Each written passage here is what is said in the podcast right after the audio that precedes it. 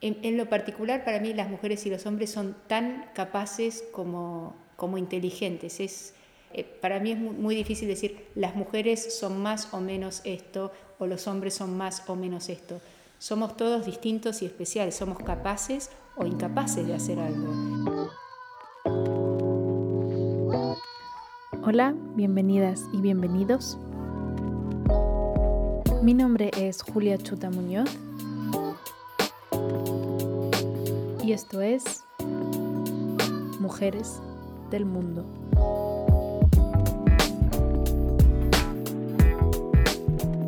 Señora ministra, es un placer poder hablar hoy con usted en el, en el podcast y muchas gracias por tomarse el tiempo. Eh, me gustaría empezar un poco antes de hablar sobre la actualidad. Me gusta siempre hablar un poco sobre su trayectoria ¿no? Eh, profesional también a lo largo de sus 18 años ¿no? que lleva como, como diplomática en el mundo diplomático. Y tras haber vivido muchas experiencias también, me gustaría preguntarle cuáles fueron los dos o tres momentos cruciales que les pusieron a usted en este camino en el que está ahora, ¿no?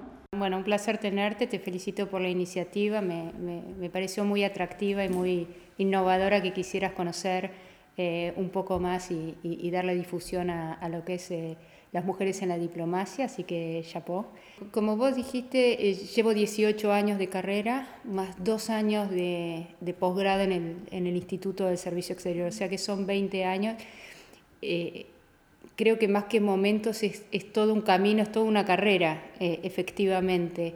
en donde uno va afortunadamente teniendo la posibilidad de de aprender cada vez más cosas eh, en profundidad y cosas nuevas, lo cual es muy valioso para nosotros. Em, enseguida de salida de la, del Instituto del Servicio Exterior, de estos dos años que tenemos que hacerlo de, digamos, de, ingresar como becario, eh, tomé una decisión de solicitar estar en la parte comercial y económica de la Cancillería porque justamente mi formación era todo lo contrario. Eh, yo estudié historia. Historia, sí. Eh, lo mío son las humanidades, las ciencias sociales, pero eh, solicité que me, me, pusieran en, en, la dirección de negociaciones económicas multilaterales, porque sentí que era la oportunidad de aprender algo nuevo y de enfrentarme con algo que no sabía. Y por suerte pude estar ahí. Eso, yo creo que fue un momento también bastante Em, importante, porque en definitiva terminó un poco, como vos decís, marcando lo que fue hasta ahora mi carrera.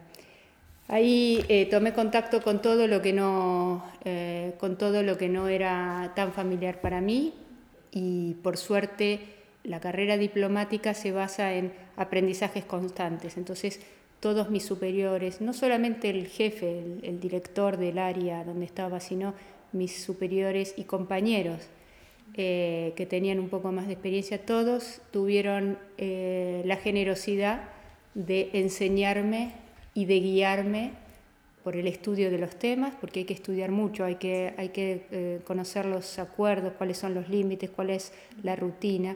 En esos momentos en la OMC estaba la ronda Doha en, plena vigencia, entonces teníamos mucho trabajo. Y todos mis, todos mis compañeros y mis superiores me, enseñaron y me fueron guiando. Esto hizo que durante muchos años eh, estuviera enfocada en, en, negociaciones multilaterales, económicas algunas y no económicas. También estuve en, en, eh, en las negociaciones de mm, propiedad intelectual, el acuerdo de la ATPIC, eh, y después en otro tipo de negociaciones multilaterales birregionales, como el acuerdo Mercosur-Unión Europea. Y ahí eh, tuve la suerte de estar en negociación del acuerdo de vinos. Creo que era el acuerdo más divertido de toda... Eh, y ahí empecé a conocer un, un, mundo totalmente distinto, porque más allá de, la, de, de, negociar un, un, producto, era conocer también cómo cómo se llega a, la producción de vino. Eh, y en, Europa y en el Nuevo Mundo, que se llamaba en ese momento, estaban los productores de vino del Nuevo Mundo. Eso me llevó a otras mesas de negociación sobre vinos, entonces pude pasar rápidamente de negociaciones económicas o de negociaciones sobre propiedad intelectual a negociaciones de vino. Finalmente, finalmente tenía tantos temas con eh, la Unión Europea que terminé siendo la encargada de las relaciones económicas entre Argentina y la Unión Europea. Lo cual, eh, cuando se produjo una vacante en, nuestra misión en Bruselas, fui como la candidata lógica para, para cubrir eso y por suerte, bueno, por suerte pude ir allí. Y bueno, e, esto que tiene la carrera de seguir aprendiendo en, un momento en la que yo ya tenía tanta experiencia en, la, en las negociaciones y relaciones bilaterales eh, con la Unión Europea. Em, al poco tiempo tuvimos la, eh, la presidencia ALC-UE, era América Latina, antes de que fuera CELAC, era América Latina UE. España fue la, nuestra copresidencia. Y bueno, ahí tuve la suerte también de dar otro volantazo eh, y pasarme de la sección económica a la sección política. Y fue todo un nuevo, eh, un nuevo mundo, un nuevo aspecto. O sea, eh, fueron, fueron años muy, muy interesantes. tuvimos la cumbre, la cumbre fue en España. fue, fue una experiencia muy, muy buena. Terminé llevando todos los temas birregionales, que son bastante y son bastante densos, porque mm, hay, hay eh, diálogos sobre drogas, hay diálogos sobre migraciones, son todos temas muy políticamente cargados. Como ya te digo, cuando volví a, mm, la Argentina eh, solicité no, no volver a la parte económica y ahí sí me mandaron a la parte económica. Em, y bueno, finalmente cuando eh, pasado un tiempo nosotros tenemos una rotación, tenemos que volver cada, cada vez, volvemos a la, a la Argentina. ¿Cuánto tiempo tiene que estar en...? Por lo menos dos años, por lo menos dos años, pero no necesariamente. Eh, no necesariamente a los dos años uno sale. Y, y bueno, em, se produjo una vacante en, en Austria. Eh, justamente volví al colega que llevaba drogas aquí. Y, y bueno, me postulé, lo pedí en primer lugar eh, porque tenemos una serie de tenemos que poner una serie de lugares nosotros de acuerdo a las vacunas. Como lista de preferencia, ¿no? Exactamente. Y la preferencia va de 1 a 7 eh, y, en ese orden. Y uno sobre uno me dieron mi primer eh, mi primer presidencia y fue nuevamente todo todo una, una nueva experiencia. Usted ya lo dijo antes, más de las humanidades, ¿no? Dijo, estudió historia, ¿Cómo llegó al mundo diplomático? Porque como dijo usted, de humanidades a aspectos económicos, pues hay, hay muchos mundos entre medio, ¿no? ¿Cómo, cómo fue su, su, decisión de convertirse diplomática? ¿Fue un sueño desde siempre o, fue creciendo a, los, a, lo largo de los años? Bueno, sí, un poco sí. Eh, cuando estaba en el colegio, en la secundaria, tenía, tenía esta idea de, um, eh, tenía la, la, la, voluntad de ser eh, diplomática. E, es, es raro, pero la diplomacia es algo que uno tiene que tener una vocación, pero aunque tengas la vocación no siempre se te va a dar, porque tenés que rendir exámenes y podés no entrar a pesar de que tengas toda la vocación y toda la voluntad. ¿Puedo preguntarle cuánto estuvo estudiando? Porque me imagino que son, eh, es una prueba de, del Estado, ¿no? Para poder convertirse diplomático. ¿O cómo es en, en Argentina? Son nueve exámenes. nueve exámenes. Son cinco exámenes en dos días. Eh, si se pasan esos exámenes hay que tener promedio por encima de siete. Si se pasan a esos cinco exámenes que son de historia, de economía, de ciencia política, de mm, derecho constitucional, derecho internacional público. Em, si se pasan esos exámenes, con por lo menos un promedio de 7, se pasa a una segunda ronda, en donde hay eh, dos exámenes más. Uno es el de cultura general, que es, es, muy divertido porque es como una especie de choice de, de, de trivial, digamos, que uno, uno, sabe o no sabe y, y, ahí puede tocar de todo, digamos. El otro es un ensayo. Se sienta ahí y eh, le dan en ese momento tres temas y uno tiene que escribir sobre alguno de esos tres temas en dos horas un ensayo. Y eh, si uno pasa todo eso, se pasa a un coloquio. El coloquio es eh, una sala un poco más grande que esta, en donde están una serie de embajadores y uno, y tienen una, una entrevista y ahí también te pueden preguntar cualquier cosa. Salvo el coloquio, todos los eh, exámenes anteriores son anónimos. Uno no tiene nombre, tiene un número, hay un troquel en la hoja eh, en donde uno saca un número y el número y la, y la, hoja del examen tiene un número, pero son eh, anónimos y una vez que se pasan todos esos exámenes, tienen distinto coeficiente. Los cinco primeros tienen un coeficiente normal, el, eh, el ensayo vale por dos, tiene coeficiente 2 y el, el, coloquio es el que tiene mayor coeficiente. Una vez que se pasa todos esos exámenes, no se puede eh, bochar ninguno. No, no, claro, si, si, por ejemplo en el, en el tercero uno no pasa, pues... Claro, ya, ya queda eliminado. Queda eliminado. Y una vez que se pasan todos esos, se saca un promedio y se entra por promedio. Es decir, si un año hay 10 vacantes, entran los 10 primeros promedios. Si al año siguiente mm, entran 15, eh, son los 15 primeros. O sea, muchos de los que no entran tienen buen promedio, pero no, no estaban dentro de, de, de, las vacantes. Entonces, ese es, es, es, una vocación, pero es, también algo que puede no darse. Entonces yo en el colegio tenía, eh, tenía vocación, siempre me gustaron los idiomas, siempre me gustó tratar de conocer a la Argentina a través de representar en el exterior. No sé si a mí me pasaba de joven que cuando, cuando viajaba y estaba en algún lugar, entendía mm, más o menos, la, cómo, cómo, cómo, era la idiosincrasia del lugar, y las personas donde estaba, pero también me daba cuenta de cómo éramos los argentinos y cómo era la idiosincrasia nuestra y nuestra cultura y cómo, cómo qué funcionaría eh, y qué no funcionaría eh, y qué funciona mejor y qué funciona eh, puede mejorarse para la Argentina. Entonces eso fue en el colegio y eh, para rendir el examen hay que eh, había que tener carreras afines mm, de por lo menos cinco años. Entonces, eh, una de las cosas que a mí siempre me gustó fue la historia. Seguí historia. Y en el medio te digo que en un momento se, dije, bueno, no, me voy a dedicar siempre a la historia. Y lo, que, lo, que, lo que me pareció con la historia, que no me pasa con la, con la diplomacia, es que uno hace una sola cosa, siempre. Hay que especializarse en algo. Historia medieval, historia eh, de América Latina, colonial, eh, lo que sea. La diplomacia te permite, eh, y, eso para mí es lo más rico que tenemos, cada, cada tantos años podemos empezar algo nuevo con mucho entusiasmo, porque es lo que, es lo que a mí me hace encarar cosas nuevas cada vez con, con mucho entusiasmo.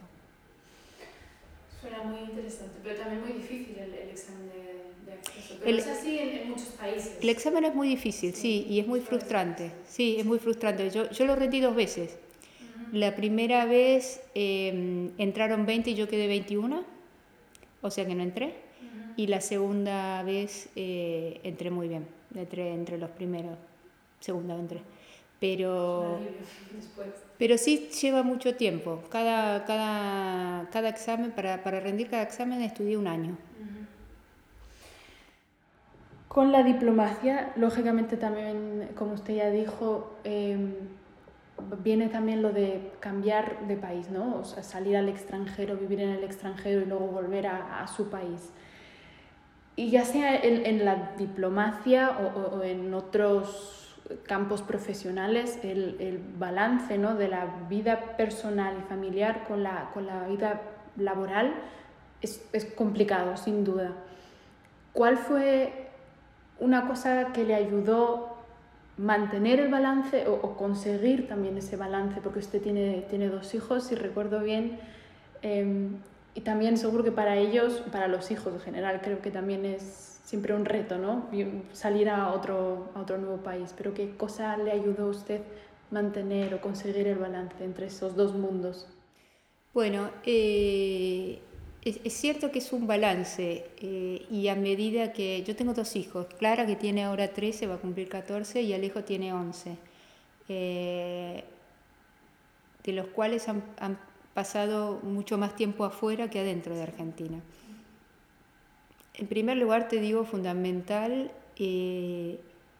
las decisiones en la familia son consensuadas. bueno, eh, me presento para una licitación o no me presento para una licitación. Está en estos lugares. ¿Cuáles podrían ser? ¿Cuáles, ¿Cuáles podrían ser para nuestra familia los mejores lugares? O sea, e, ese, ese, ese tipo de decisión, bueno, cuando mis hijos eran muy chiquitos los tomábamos solamente con mi marido, pero ahora eh, mis hijos ya tienen un, una voz y un pote y es interesante porque surgen lugares en que uno eh, pensaba que no, no, no, no iban a poder ser para ellos. Eh, eso es fundamental. Mm, yo creo que la, la, situación en donde uno llega y dice nos vamos a tal lado de sopetón, digamos, eh, no existe. Eh, no puede existir en, en, en, una familia. Y especialmente creo, quizás me equivoco, pero creo que las mujeres somos más cuidadosas que los hombres en eso. Eh, no hay nada que, eh, que yo decida solamente por mi carrera o solamente por eh, mi beneficio. Y, no hay nada que yo comunique que se va a hacer. Son cosas que, que, que, están habladas previamente. Es difícil para una familia ir y volver. lo que hicimos y lo que hacemos con mis hijos es que siempre tuvieron relación con Argentina siempre. Eh, es decir, eh, siempre volvimos para pasar vacaciones allá, para que estuvieran en contacto con sus abuelos, con su familia. Eh, mis hijos son muy argentinos, hablan sin acento. y en total estuvieron dos años y medio en la Argentina viviendo. Aman la Argentina, son totalmente argentinos y también están cómodos no viviendo en la Argentina, eh, porque saben que siempre vamos a volver. Es su hogar, ¿no? También. Es su hogar, sí, es, es totalmente su hogar, son muy unidos con sus primos, eh, bueno, los argentinos somos muy familiares eh, y, y, por suerte también mi familia, la de mi marido, tuvieron la posibilidad y la suerte de venir a visitarnos en distintos lugares. Hace unos años las familias diplomáticas eran nómades, pero actualmente hay muchas familias nómades que no tienen que ver eh, necesariamente con la diplomacia. El, mundo, las personas se han vuelto más eh, también. Entonces, eh, no están solos, no son... otra cosa que me ayudó mucho también y, y nos ayuda mucho es que elegimos un colegio en donde ellos están siempre en el mismo sistema y eso les permite no alterar por lo menos su, su, mundo y, tienen siempre el mismo programa de estudios, la misma metodología y, eh, los colegios, eh, los liceos franceses hemos tenido hasta ahora muy buenas experiencias. Son lugares en donde los chicos están acostumbrados a que se pueden ir, Pueden ir, pueden volver, pero siempre quedan conectados. Mis hijos siguen conectados con sus compañeros en Argentina. Eh, y cuando nos vayamos de acá, seguirán conectados con, con los de acá. ¿Cree que es más difícil para una mujer ese balance? ¿O cree que es, como usted ha dicho, una, una cuestión también muy familiar, ¿no? que, que se tomen decisiones en, en, familia? Pero aún así cree que la mujer tiene una desventaja a la hora de pues decidir salir, decidir perseguir una carrera en, la diplomacia, queriendo tener familia. Yo creo que, yo no sé si tenemos desventaja, eh, creo que está cambiando la percepción. Hasta hace no pocos años, eh, mundialmente te diría, las mujeres en diplomacia no era algo que los, los servicios exteriores tuvieran mayoría. Em, mi promoción, yo soy de la promoción 35 de, del ICE, mi promoción fue la primera que entramos la mitad mujeres y la mitad varones. No creo que tengamos desventajas, creo que tenemos muchas capacidades. Eh, es cierto que em, la diplomacia es un ámbito, digamos, masculino, o por lo menos lo era. Está empezando a cambiar. Eh, está empezando a haber cada vez más, eh, más mujeres diplomáticas. ¿Es más difícil? Sí, es más difícil porque yo creo que, eh, por lo menos en mi caso, yo no quiero resignar nada. O sea, yo, yo soy la mamá de mi, de mi familia. Em, y soy también la diplomática en, la embajada selecciono a ver cuáles son los compromisos a los que, a los que asisto, le pido a otros colegas a ver si pueden asistir, eh, que es también parte de la formación. Em, trato de, eh, el, tiempo que estoy con mis hijos, estar con mis hijos. Eh, no siempre se puede, qué sé yo, siempre tenemos emergencias. Este año 2020 ha sido un año... Bueno, este año ha sido como un... un año loco. Muy demandante. Sí, este ha sido un año muy demandante.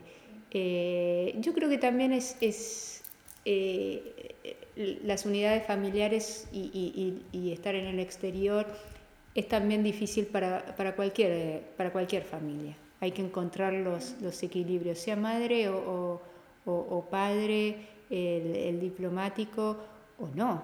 Eh, otras profesiones. Otras, sí.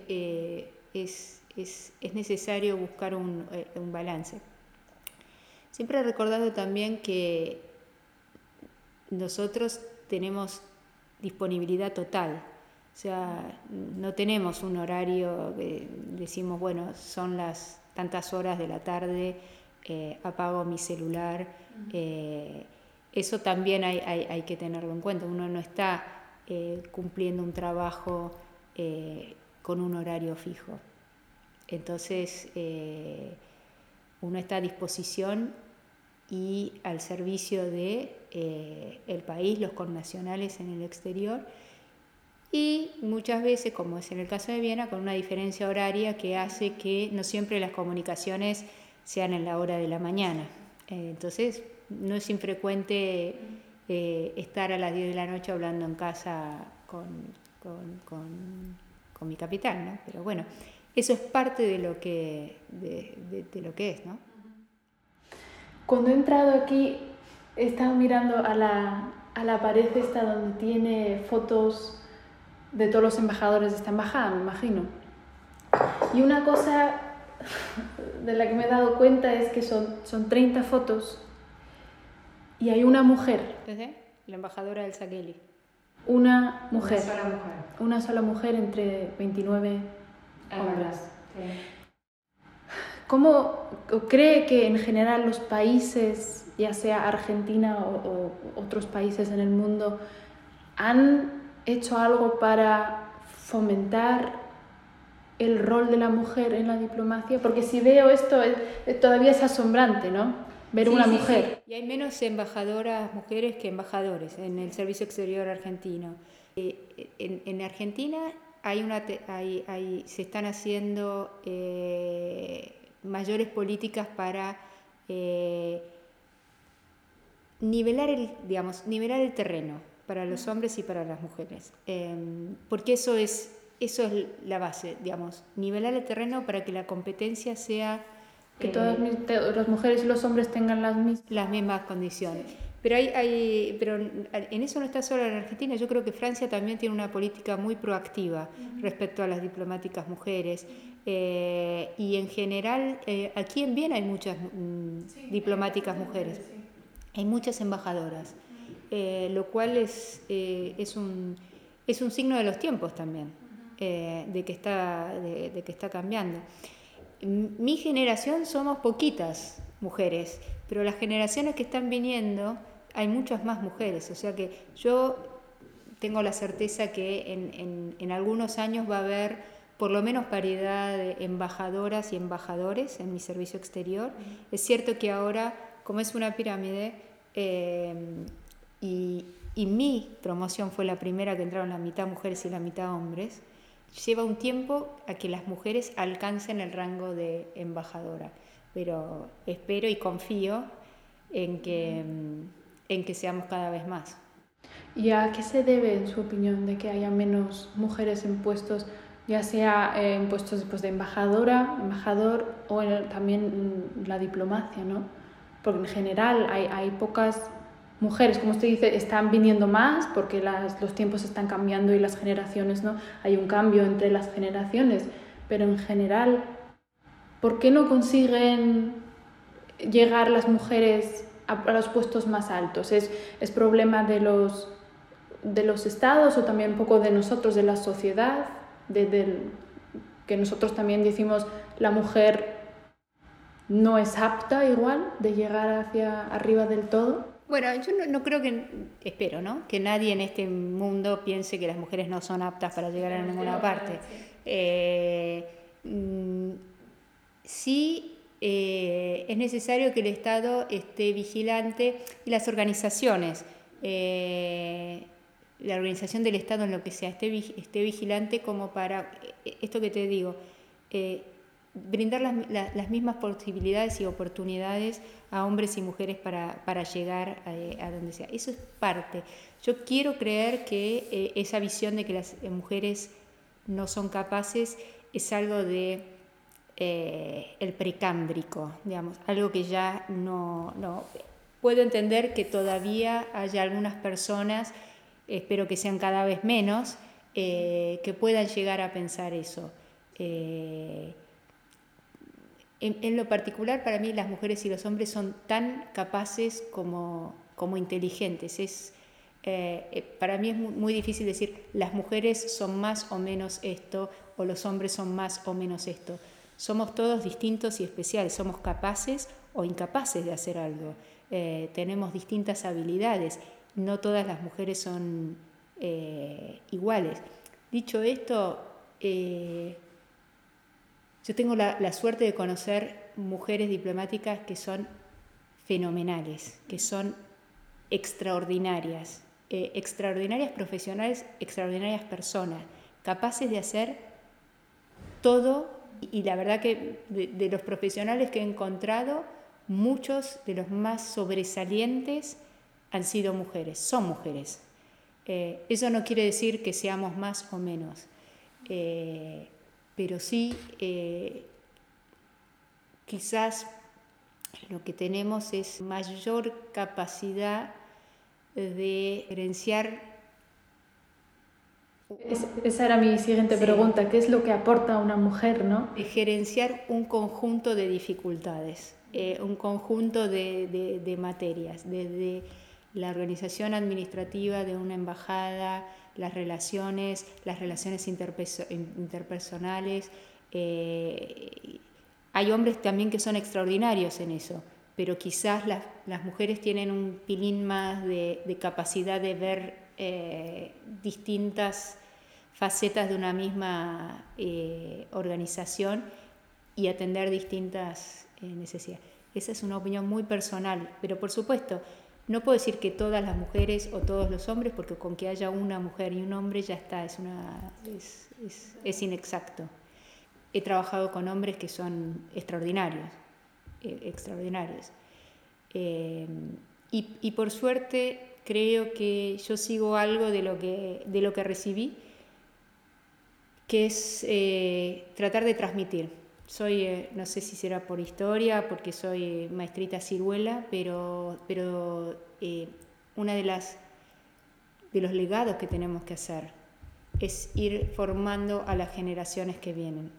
Eh, on the job trainee, enseñar cómo se hacen las cosas, cómo, se, cómo se enfoca a transmitir experiencia, y eso va formando los mejores diplomáticos que uno va a encontrar, porque no solamente uno se encuentra con, superiores en la carrera, es una carrera jerárquica, sino que uno después se va a encontrar con subordinados, sin, ser peyorativos, con, funcionarios que tienen menor rango, y hay que formarlos para que sean los mejores funcionarios para, el futuro porque uno quiere trabajar con funcionarios excelentes que estén arriba de uno y con funcionarios excelentes que estén debajo de uno y a, nuestro nivel. A nuestro nivel es, lo más difícil porque uno no, no puede enseñarle a un colega exactamente del mismo nivel qué es lo que tiene que hacer, pero sí eh, a las generaciones eh, que vienen. Yo, yo recibí mucho, eh,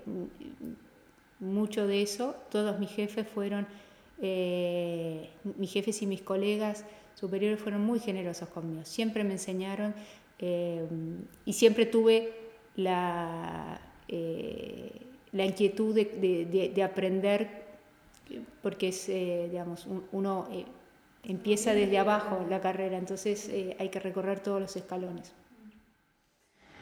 ¿Dónde ve la diplomacia en el futuro? Porque ahora con la pandemia, para explicar un poco, creo que con la pandemia muchas cosas han cambiado también, ¿no?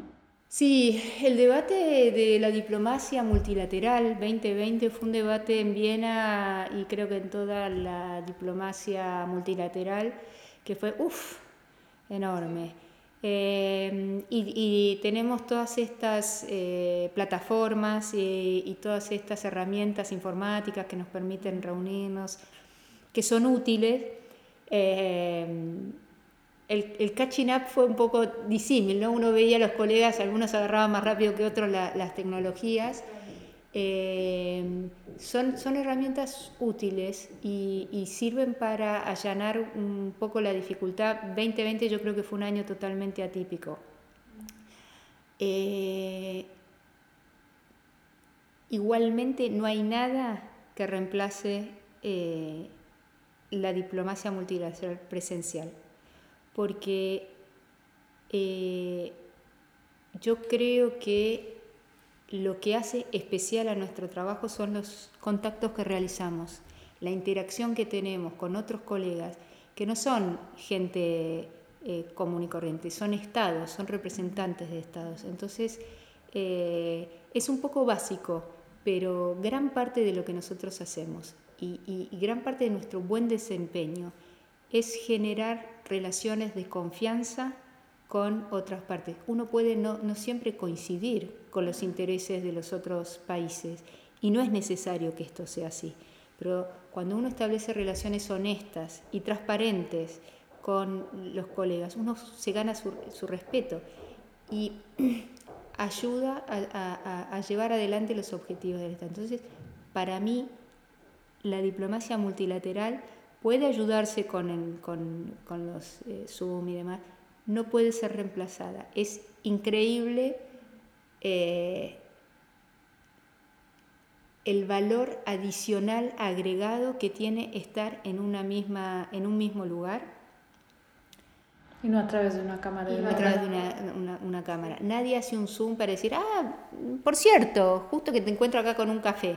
Eh, te quería comentar que estamos pensando, digamos, todas esas charlas eh, a los alrededores de las, de las reuniones, todos esos contactos personales que uno hace, eh, con delegados que también vienen y con autoridades que vienen de nuestras capitales. No es lo mismo, eh, no es lo mismo que, que, tu autoridad nacional se junte en un Zoom. Claro, que a que, a que, a que tu autoridad sea presentada y sea preparada su su eh, presentación, su reunión, su contacto con, con, alguien más. Toda evidencia del 2020 demostró que, eh, por ejemplo, en esta, en esta representación nosotros somos eh, misión ante organismos internacionales, somos embajada y somos sección consular. Si no hubiera habido no solamente un cónsul, sino que los siete funcionarios de esta embajada nos pusimos el consulado eh, nos pusimos en atención del consulado para asistir a los más de 250 personas argentinas o residentes que se quedaron varadas, que necesitaron asistencia. No hay nada que hubiera podido reemplazar eso. No hay ningún contestador automático que te diga, si usted está varado y necesita ayuda, presione uno. Si usted no encuentra cómo comunicar, no hay nada eh, que pueda suplir la asistencia consular que brindan las, eh, las representaciones diplomáticas a lo largo del mundo. Pueden ayudarse con todas las plataformas, pueden tener formularios online, puedes tramitar por correo electrónico los trámites, no hay nada Em, que suplante a, un cónsul yendo a, ver a, un detenido, eh, no hay, o, asistiendo a alguien en un aeropuerto con un problema de pasaportes. Y en 2020 la cantidad mundial de personas que requirieron asistencia consular de sus representaciones, yo creo que saltó todos los charts. Nunca era tan alta como en este año. Nunca tan, nunca tan alta. Y la verdad, porque recuerdo que eh, incluso eh, había alguna gente que me decía hace unos años, los consulados deberían ser un call center. Eh, bueno, ¿qué hubiera pasado si los consulados son un call center? ¿Qué hubiera pasado? En este año hubiese sido fatal. Este año, este año nosotros eh, éramos siete, estaba el cónsul, hicimos rotativamente eh, atención consular, atendimos de lunes a lunes, eh, pusimos líneas adicionales de emergencia, atendimos por correo electrónico, por WhatsApp, por personalmente, y eso fueron tres meses de marzo, abril, mayo y en junio eh, bajó un poco la, porque ya, ya pudieron volver. Lo que hubiera pasado si, eh, si entonces yo creo que en síntesis la diplomacia se basa multilateral y, bilateral. Se, basa en el, plus el, el, valor agregado que tenemos es el conocimiento eh, las interacciones que hacemos los contactos personales, de, pero en el buen sentido, saber eh, cómo, eh, cómo presentar eh, los temas de, de trascendencia para el país frente a un Estado extranjero, cuál es la idiosincrasia del lugar, por dónde, digamos, a quién, a quién contactar en caso de querer interesar en un memorándum de entendimiento sobre intercambios culturales, es decir, el valor agregado es eh, el trabajo que despliega el diplomático eh, intentando maximizar con su presencia los, eh, el impacto que pueda tener, porque fíjate que en, en muchos países las misiones diplomáticas, las embajadas, son dos o tres personas, nada más.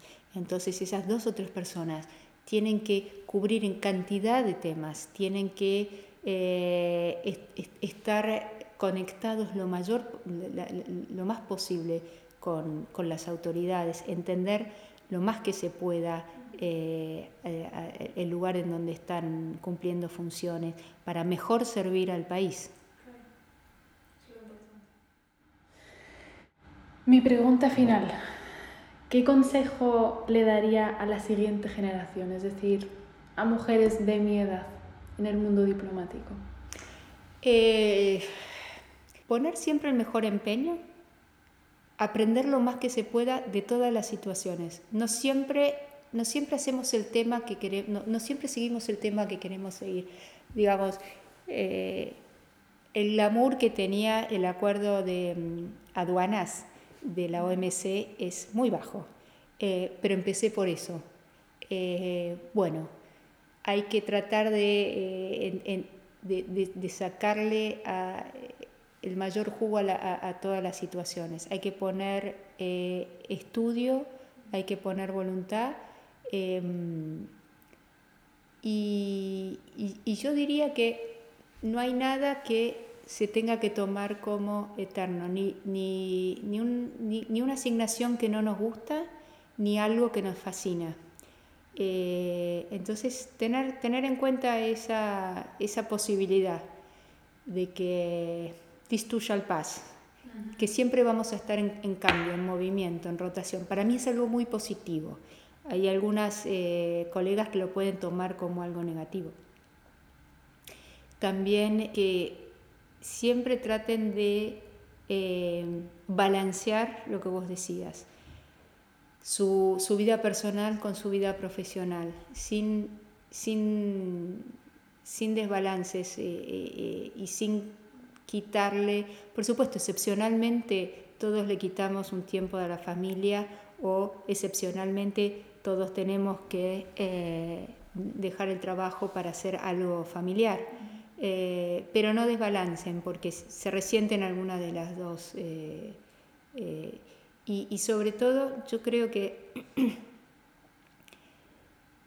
el valor de las funcionarias mujeres se demuestra tan solo con el trabajo. O sea, em, por, mi formación, por mi familia, yo siempre me percibí como igual a cualquier otro ser humano. Eh, no, no, no, eh, no, hay, no hay que dejar que, nos abusen, que nos encasillen, pero tampoco hay que digamos, ser sobresensible. Esta es una carrera jerárquica y yo le digo a, los funcionarios acá, cumplimos funciones. Eh, no es que tenemos un cargo, es decir, te lo pongo muy fácil. Yo llegué hace cuatro años a, a Austria, era la cuarta de la embajada. Ahora soy encargada de negocios.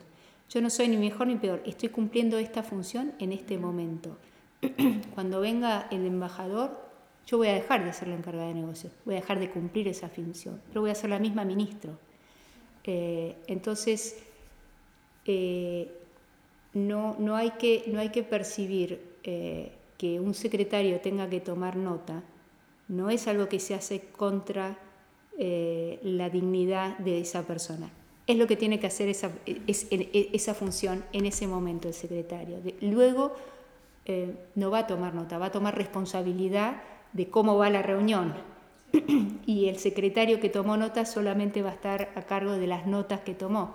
Entonces, eh, estén vigilantes, porque no, no, hay que, no hay que soportar abusos y creo que por suerte en eso lo tenemos todas claro.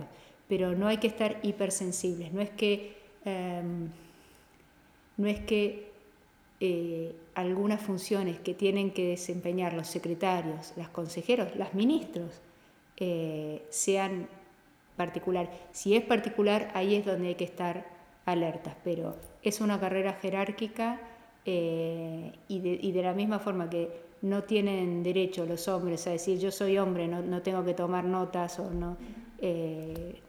Eh, las mujeres no tienen que estar encasilladas en algunas tareas solamente por ser mujer. Señora ministra, muchas gracias por su tiempo. Ha sido un placer hablar con usted.